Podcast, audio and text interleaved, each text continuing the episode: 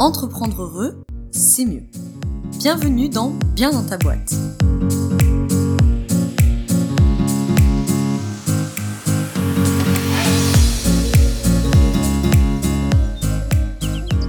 Bienvenue dans ce nouvel épisode du podcast Bien dans ta boîte. Aujourd'hui, je te retrouve avec un épisode du format debug, donc le format court de Bien dans ta boîte pour sauter une épine du pied ou pour nourrir une réflexion. Aujourd'hui, on va être quelque part entre les deux puisque comme tu l'as vu dans le titre, on va parler de l'anxiété. Quel sujet Qu'est-ce qu'on en aurait à dire là-dessus? Mais on va déjà s'intéresser à comprendre un peu mieux ce qu'est l'anxiété. Donc le but de cet épisode, tu vois, c'est un petit peu entre nourrir la réflexion et sauter une épine du pied parce que je voudrais déjà que tu comprennes ce que c'est l'anxiété parce que souvent, on va pas se mentir, le sujet n'est quand même pas très clair. Alors, juste avant ça, euh, ça peut s'adresser à deux types de personnes.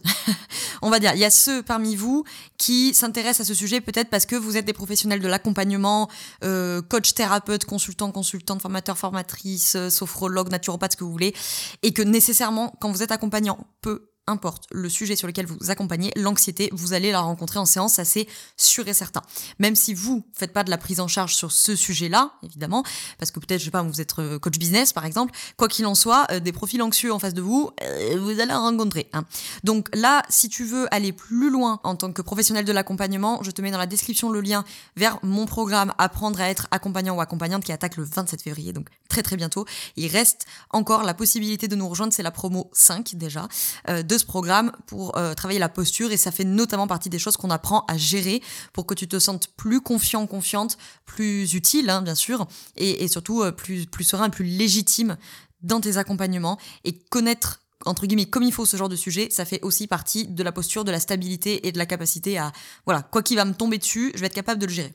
Après, euh, cet épisode va bien sûr, j'imagine, intéresser certains parmi vous qui sont pas particulièrement des professionnels de l'accompagnement ou en tout cas c'est pas pour ça que vous l'écoutez, mais évidemment à titre euh, individuel, entre guillemets, à titre personnel. Et là, je vous mets dans la description le lien plutôt vers le coaching sur mesure, parce que là, c'est plutôt dans mon accompagnement individuel que euh, je peux vous servir à quelque chose, si vous avez besoin de travailler ce sujet. Quoi qu'il en soit, vous avez dans la description, euh, que vous soyez intéressé par la formation ou par le coaching, le lien vers l'appel découverte gratuit. Quoi qu'il en soit, on s'appelle, on discute, vous m'expliquez et je vous dis euh, ce que je peux faire pour vous, plutôt la formation, plutôt le coaching, ou vous renvoyer vers quelqu'un d'autre si c'est pas moi qui, voilà, qui, qui va être une ressource pour vous. Alors, avant de t'expliquer ce qu'est l'anxiété, je vais faire un mini détour par le stress. Parce que voilà, on utilise un petit peu tous ces mots dans tous les sens là. Le stress, c'est une réaction normale de l'organisme qui se prépare à réagir à un danger avec toutes les manifestations physiques euh, que tu connais, hein, l'accélération du débit cardiaque, euh, le ralentissement de la digestion, les mains qui deviennent moites, on transpire, euh, on se met à respirer un peu, un peu vite, un peu fort. Et ces manifestations psychiques, la lutte, la fuite, la sidération, etc. Donc en soi, le stress, dit comme ça, c'est normal et c'est pas un problème. Là, en fait, ce qui est un problème, c'est que nous vivons dans des environnements et des sociétés hyper stressantes. Alors, évidemment qu'un coup de stress euh, comme ça, c'est pas un problème. Ton organisme, il peut le gérer.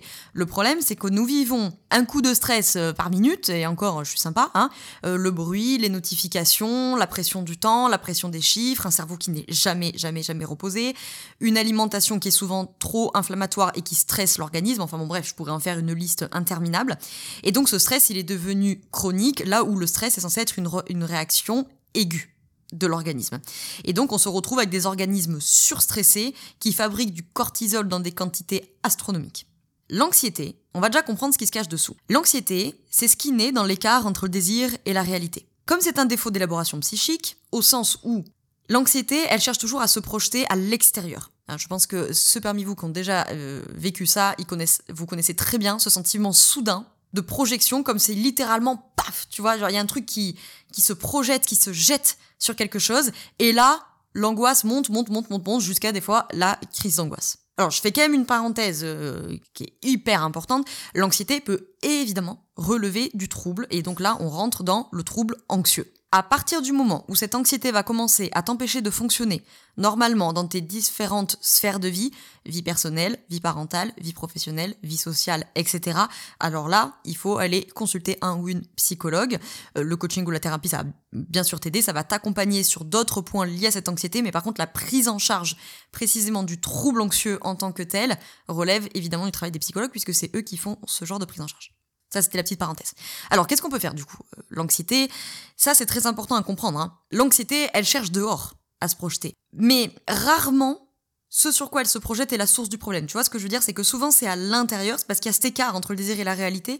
Et du coup, c'est moi je donne souvent cet exemple aux accompagnants que je forme, c'est un peu comme un tourbillon. Tu sais, ça ça, ça se met à tourner comme ça. Puis ça prend de la force, ça prend de la force, ça prend de la force à force de tourner. Et le jour où il y a un truc dehors, paf, elle se jette dehors et euh, tu vas te mettre à devenir euh, anxieux ou anxieuse pour euh, ton chiffre d'affaires, par exemple. Tu vois, et tu, tu vas te commencer à t'obséder avec ça.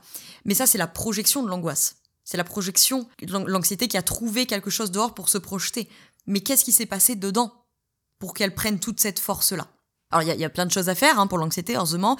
Alors, évidemment, je vais passer rapidement, mais il y a tout un tas d'outils, mais là, je pense qu'il y en a beaucoup parmi vous qui les connaissent de près ou de loin, qui sont les outils du quotidien pour calmer l'organisme, la respiration, bien sûr, la méditation, le yoga l'alimentation, hein, je vais en reparler juste après. Voilà, ça c'est tous les outils qui sont hyper importants, qui vont aider à réguler au quotidien et d'avoir un quotidien qui est plus apaisé et qui est plus soutenable, parce que l'anxiété c'est insoutenable. On va pas rester dans un état d'anxiété comme ça, mais c'est des outils. Ça va pas forcément aller régler, on va dire, le problème de fond. Mais c'est déjà très important. Le deuxième point qu'on oublie tout le temps, c'est l'hygiène de vie. Un organisme qui est intoxifié est forcément un organisme stressé, notamment sur la question du cortisol. Donc là, bon, le sommeil évidemment, le sport évidemment, mais aussi l'alimentation, on l'oublie trop.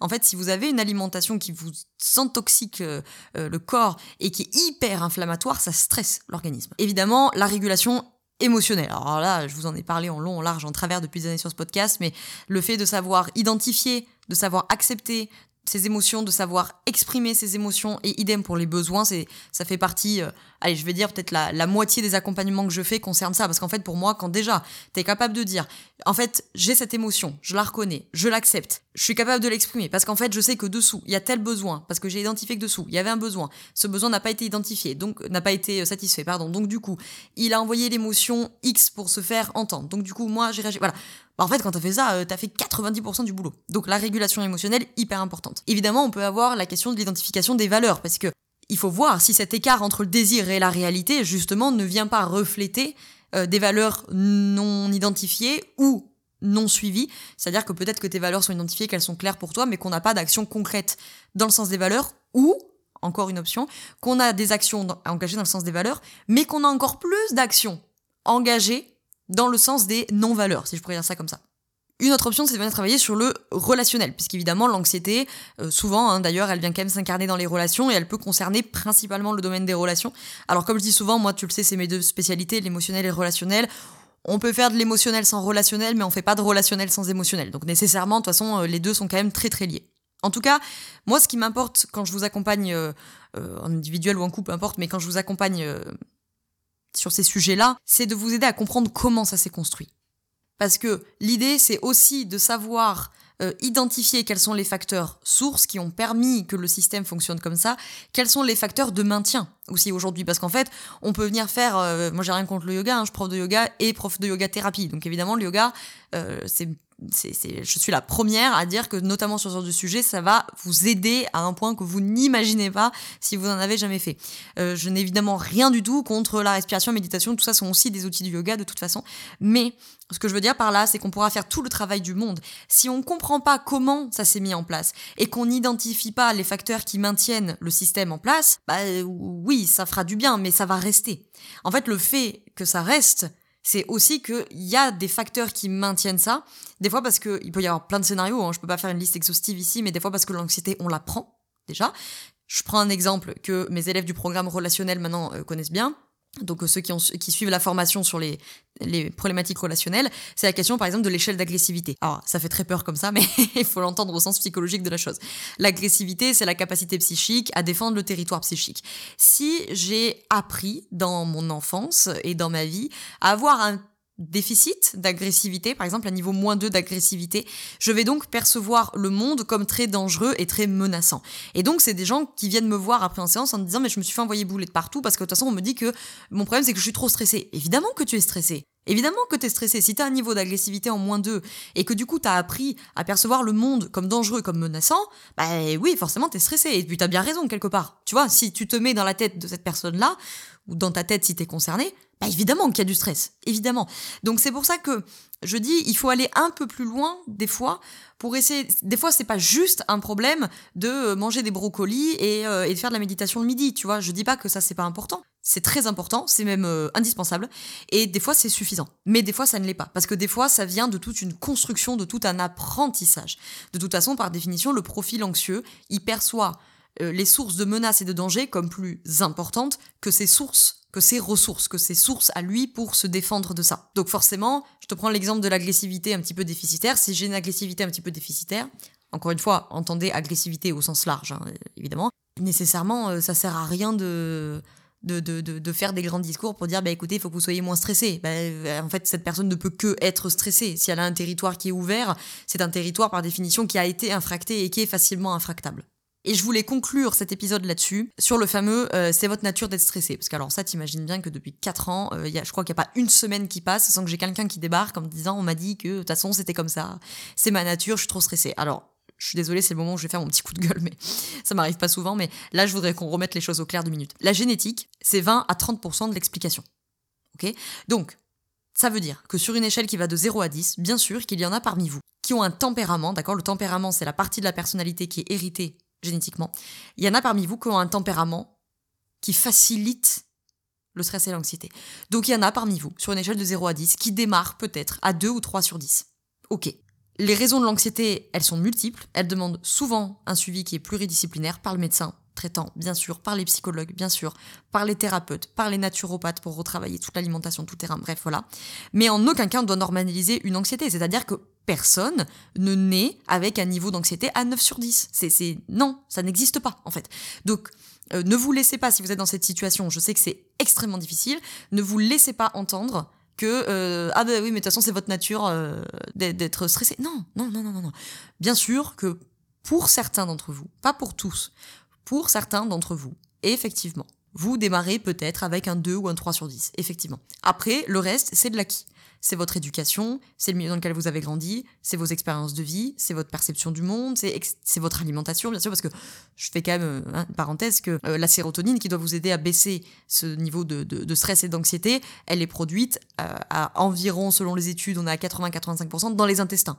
Hein, donc je, refais quand même une parenthèse que la question du stress, elle est quand même très très très très liée à l'alimentation. Je te mets dans la description d'ailleurs euh, le lien pour me rejoindre en micronutrition si tu penses qu'il y a besoin de travailler euh, plutôt sur ce plan-là. Mais voilà, en tout cas, ne vous laissez pas entendre une forme de fatalité et de normalisation d'une situation comme ça.